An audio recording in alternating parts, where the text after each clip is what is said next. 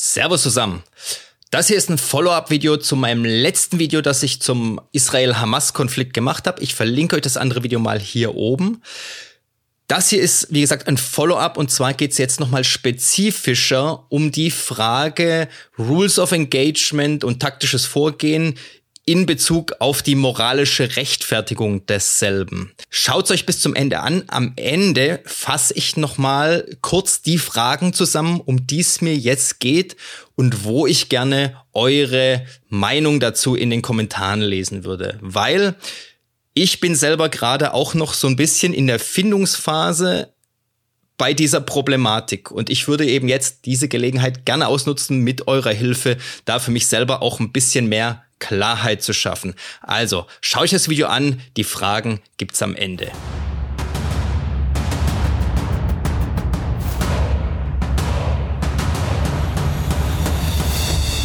Herzlich willkommen auf dem Weg des Kriegers. Mein Name ist Michael Strauch und das hier ist Project Archangel. In diesem Podcast teilen meine Gäste und ich unsere Erfahrungen, Erlebnisse und Erkenntnisse, die wir auf diesem Weg gemacht haben. Mein Ziel ist es, euch bei der Steigerung eurer körperlichen Leistung, der Schärfung eurer mentalen Fähigkeiten und bei eurer spirituellen Entwicklung zu unterstützen und zu begleiten.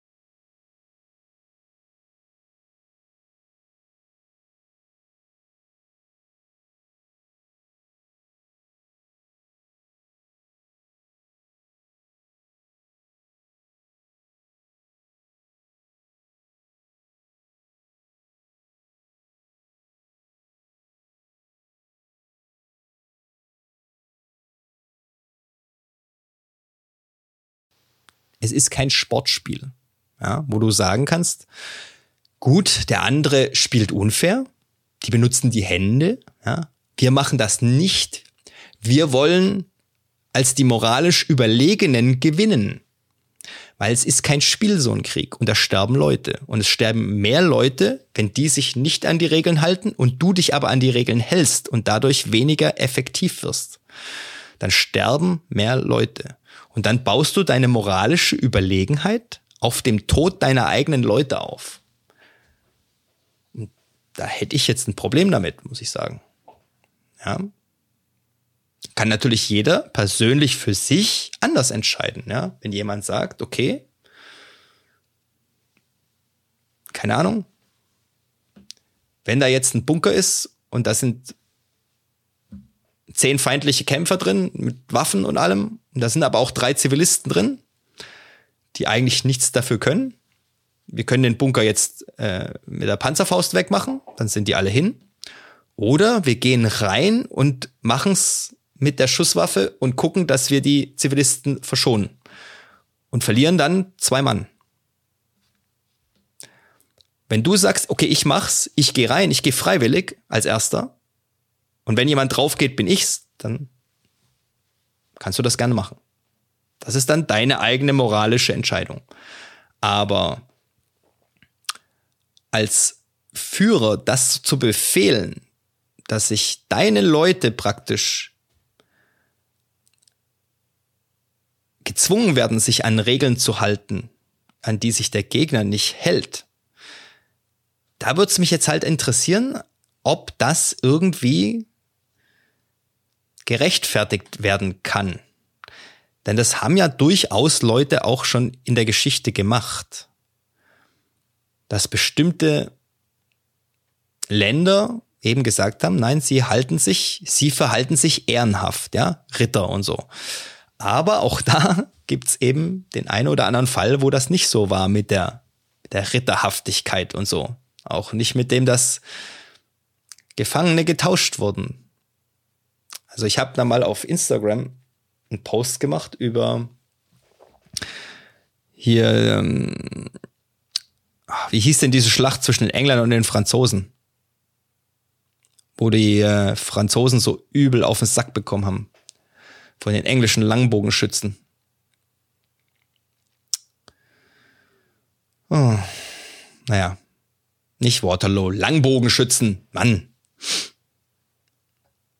Hier, das ist diese, die Schlacht, wo die schweren Ritter zu Brei geschossen worden sind, weil die Engländer sich ein Feld gesucht haben. Ähm, davor hat's Agincourt. Danke, Calebra. Die Schlacht von Agincourt. So, sie haben sie die Ritter. Ja, Adam, ausreden. Haben sie die Ritter auf ein Feld gelockt. Es hatte davor geregnet, es war sowieso sumpfig und haben die dann dazu verleitet, einen Sturmangriff zu reiten durch dieses Feld.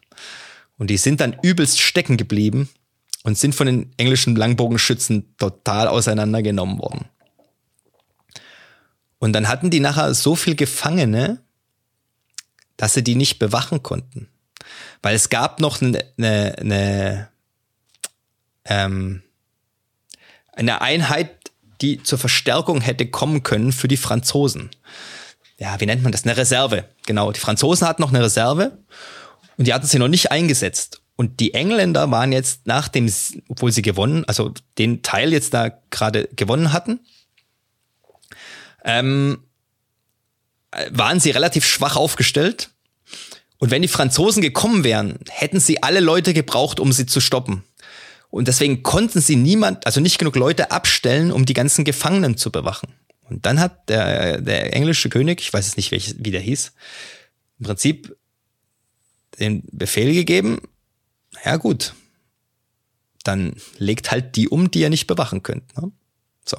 Weil wir lassen die nicht unbewacht nur auf ihr Wort, dass sie nichts tun, hinten, weil dann könnten sie ihnen nämlich, wenn die gegen den Rest, äh, gegen die Reserve der Franzosen kämpfen, in den Rücken fallen. Ja, obwohl man denen alle Waffen weggenommen hat, aber da auf dem Feld liegen ja genug rum. So. Und dann hieß es halt auf einmal, ja, sorry, wir behalten nur die paar vielleicht, die am meisten Geld geben. Und dann hieß es, äh, das hat man dann den Bogenschützen Auftrag gegeben, die sollen die ganzen Adligen umlegen. Weil die anderen Adligen nämlich gesagt haben, äh, Moment, Moment, äh, es gibt hier Regeln.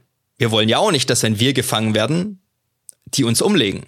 Also fangen wir sowas nicht an. Außerdem, und das war ein viel größerer Grund höchstwahrscheinlich, war den Großteil deren Einkommen haben die daraus bestritten, dass sie Gefangene ausgetauscht haben, also Lösegeld bekommen haben für die Gefangenen. Deswegen haben die nämlich Gefangene genommen in diesen Geschlachten und sind da hingegangen zum Geld verdienen im Prinzip auch mit.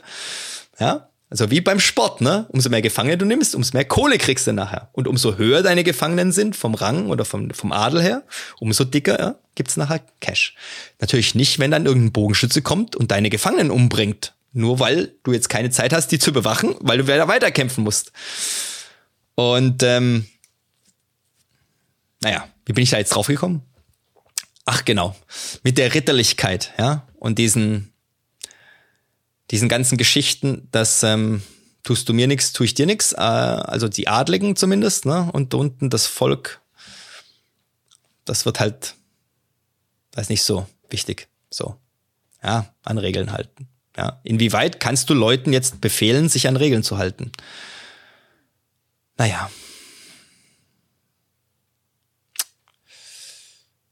Ja, deswegen sage ich, also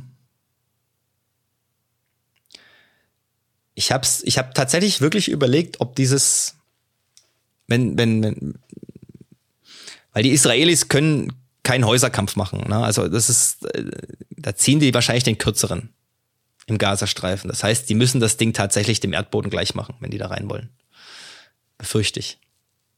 Ich befürchte, dass das stimmt, was der Maskenpaul gesagt hat, dass sie jetzt halt so ein bisschen einen Freifahrtschein haben. Ja? Jetzt will keiner sagen zu den Israelis oder keiner der wichtigen westlichen, ihrer westlichen Supporter wird jetzt sagen, nee, nee, pass auf, das äh, könnt ihr nicht machen. So. Weil, na, nach dem, was passiert ist, ist es schon schwierig zu sagen, nee, das könnt ihr nicht machen. Sondern man wird halt möglichst wenig davon in den Nachrichten bringen, ja, wird es immer schön neutral halten. So und so viel Opfer, ja, oder so und so viel Palästinenser sind gestorben, ja, als ob die jetzt so irgendwie an Altersschwäche gestorben wären. Und auf den anderen Kanälen wird es natürlich umgekehrt sein. Ja. Da werden die schön jedes einzelne Opfer mit Hochglanzfoto und Drama und AI verstärktem Hintergrund, der raucht und Feuer hat und so, ne, werden die da jeden Tag posten. Das werden sie aber auch machen, wenn die Israelis da nicht einen Parkplatz draus machen. Ja, weil Fotos kriegst du immer und ja, Photoshop tut auch viel. Der soll da schon groß nachkontrollieren, ob das Foto jetzt da tatsächlich so stattgefunden hat. Also da ist so Informationskrieg, ne? Der wird richtig dick werden. Es gibt jetzt ein Video, ne, anscheinend von den, also gleich, ich mach gleich Schluss. Ein Video von den angeblich, wo es ein paar Israelis zeigt, Soldaten, die irgendwie vier Palästinenser oder was auch immer ähm, erschießen. Unbewaffnete. Ja, und die hätten sich ergeben und haben sogar ihr ihre Klamotten hochgemacht und so, um zu zeigen, dass sie keine Sprengsätze an sich haben und so. Und dann hätten die äh, Israelis die halt hingerichtet auf der Straße und es ist mit einer Drohne gefilmt worden. Und es gibt wohl ein Foto, also ich habe das Foto gesehen, ich weiß natürlich nicht, ob es echt ist, kann ja auch Photoshop und sonst was sein, das erkennst du ja nicht auf den ersten Blick. Wo die da lagen, aber anders, als sie erschossen worden sind. Ähm, so in der Reihe, so mehr oder weniger. Und dann lagen Waffen drauf. Also AK-47, Magazin daneben und so. Ähm, so nach dem Motto, so, wir machen jetzt nochmal ein Foto. Die Jungs hatten Waffen dabei.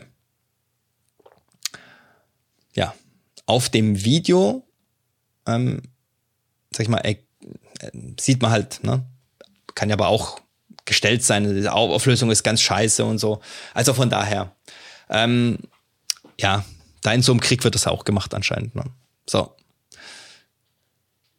Und ähm, ich würde es auch nicht wundern, dass Israelis, wenn sich irgendwelche von den Hamas-Kämpfern ergeben, dass die dann erschießen danach. Ja, also einfach so. Also bei der Lage da unten, ne, wie gesagt, wenn der eine sich nicht an die Regeln hält und die anderen gesagt bekommen haben von ihrem Chef mehr oder weniger, pass auf, hey, Handschuhe weg. Jetzt gibt's den Gegenschlag und wir sorgen dafür, dass die Hamas da nie wieder Schaden anrichten kann. Ja. Dann kann man das unter Umständen wörtlich nehmen und sagen, ja, im Gefängnis können sie unter Umständen noch Schaden anrichten. Unter der Erde nicht mehr. Da können die sich jetzt lang ergeben, ja. Die haben unbewaffnete Zivilisten umgebracht, die sich wahrscheinlich auch ergeben haben, sozusagen, ja. Also, kein Mitleid. Auge um Auge, Zahn um Zahn, so steht's ja ne, im Alten Testament. Und da sind die Juden ja nun mal Fan von.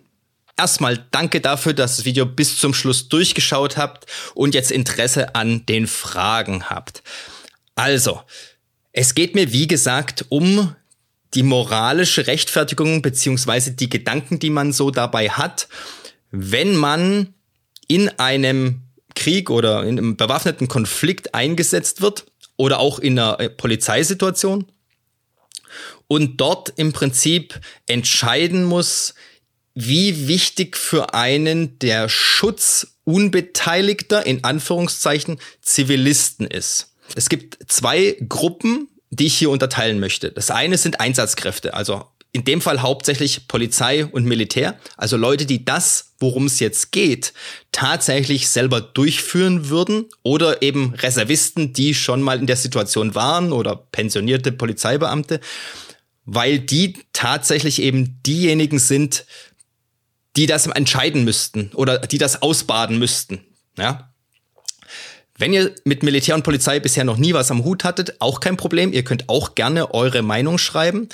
Ich möchte aber alle, die kommentieren, jetzt bitten, kurz dazu zu schreiben, Zivilist oder Einsatzkraft. Ja, braucht keine Details schreiben, was ihr genau macht. Nur, dass ich weiß, okay, wie kann ich das einordnen? Weil, das ist man von Politikern, ja, andere Opfern fällt einem immer leichter, als selber in die Schusslinie reinzugehen, ähm, um moralische Werte zu verteidigen. Ich beschreibe euch jetzt mal eine Situation und dann könnt ihr mir eure Gedanken dazu schildern. Ihr seid Israeli und ähm, werdet jetzt in den Einsatz geschickt. Ja, ihr seid also keine Spezialeinheit oder sonst irgendwas, von der man wieder andere Standards ansetzen könnte. Ja, ist natürlich klar, wenn sich jemand für eine ähm, Spezialeinheit meldet, die mit Geiselbefreiung zu tun hat, dann muss der eine andere Einstellung haben, ähm, weil natürlich für den die, der Schutz von Zivilisten ganz oben auf der Prioritätenliste steht. Ja, aber wir gehen mal von aus, ihr seid ganz normale Rekruten. Ja, also der Durchschnittssoldat, der jetzt nichts Besonderes irgendwo kann, hat oder machen muss. So, ihr kommt nehmen wir an, ihr seid in Gaza reingegangen, die Bodenoffensive ist gestartet. Äh, euer Führer, euer Gruppenführer, da gehen wir davon aus, es ist ein sehr erfahrener Gruppenführer. Das heißt, der weiß, was er tut und er kann die Lage auch richtig einschätzen. Ja? Der sagt euch, Männer, vor uns ist ein Bunker, der ist mit Hamas-Kämpfern besetzt. Wir müssen diesen Bunker, der in einem Wohnhaus drin ist, ähm, vernichten. So, wir wissen, da drin sind auch Zivilisten. Wir wissen aber nicht, wie viele. Und jetzt machen wir es noch extremer. Wir sagen, wir wissen, da sind Kinder drin. Okay? Wir wissen auch, der Bunker ist so ausgebaut und die Kämpfer, die da drin sind, sind so gut vorbereitet, dass das mit unserer Einheit, die das jetzt diesen Auftrag hat, höchstwahrscheinlich nicht ohne Verluste abgehen wird. Ja, unter Umständen auch mit schweren Verlusten. Äh, wir müssen also extrem gut und extrem ähm, vorsichtig sein, damit wir ja, das überhaupt schaffen.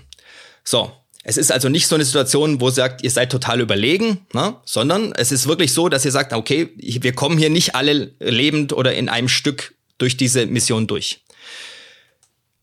Wie würdet ihr jetzt gesetzt den Fall des Hintergrunds, den wir jetzt in diesem Israel-Konflikt haben, ja. Euer Land ist angegriffen worden von Hamas-Terroristen. Die haben, keine Ahnung wie viel, 100.000, wie viel auch immer, Zivilisten ermordet, ja. Und ihr seid jetzt praktisch dabei mit der Deckung der Regierung. Die Regierung hat gesagt, wir machen da unten jetzt alles platt. Ja, und es haben ja diverse Regierungssprecher, Verteidigungsminister oder wer auch immer, kann ich jetzt nicht genau sagen, wer das gesagt hat, hat ja im Prinzip gesagt, ja, da wird jetzt alles flach gemacht. Wer den Kanal von Thorsten Heinrich äh, abonniert hat, äh, wer nicht, schaut da mal rein, ja, Militärgeschichte mit Thorsten Heinrich heißt das oder sowas. Der hat einen Freund interviewt, der ist, oder einen Bekannten, der spricht Deutsch und der ist Major in der israelischen Armee und ist jetzt wieder unten. Und den hat er gefragt, ähm, nach den Rules of Engagement da unten, was die für Vorgaben haben. Und er hat sich extrem drum gedrückt, da eine klare Antwort zu geben. Und hat das aber nachher im Prinzip so beschrieben, dass man zwischen den Zeilen lesen konnte, da werden keine Gefangenen gemacht. Ja, also im Prinzip, die gehen da, scheiß auf die Genfer Konvention, ja, auch wenn sich jemand ergibt, da kommt halt kein, kein Gefangener raus aus, aus der Geschichte. Ja? So. Ähm, er hat es so wörtlich nicht gesagt. Ja, aber ihr könnt euch gerne das Interview beim Thorsten mal anschauen. Ähm, dann könnt ihr euch euer eigenes Bild machen, was er denn vielleicht damit gemeint hat. Ja? Vielleicht interpretiere ich das auch falsch, dürft ihr mir gerne auch unten schreiben. So, also ich sag's mal so, ihr habt diese Vorgabe, ja, mit dieser Aussage eurer Führung ähm, im Prinzip, ihr habt Rückendeckung, ja, Genfer Konvention und so, ist mal ausgeschaltet. So, das heißt ja jetzt nicht, dass euer, euer eigener moralischer Kompass damit ausgeschaltet wird. Ihr seid ja immer noch selbstständig denkende Menschen, ja. Ihr seid ja keine stumpfen Maschinen, ja, was man Soldaten ja manchmal vorwirft. Die würden ja nur Befehle befolgen und nicht selber denken. Ist ja Quatsch, besonders in der Bundeswehr nicht. Du darfst ja als Bundeswehrsoldat, ich weiß nicht, wer das weiß, keine rechtswidrigen Befehle ausführen, sonst machst du dich strafbar. Das heißt, wenn da jemand sagt, äh, wir verstoßen jetzt gegen irgendwelches geltendes Recht, ja, und gibt dir einen Befehl dazu, dann darfst du den gar nicht ausführen, wenn er rechtswidrig ist.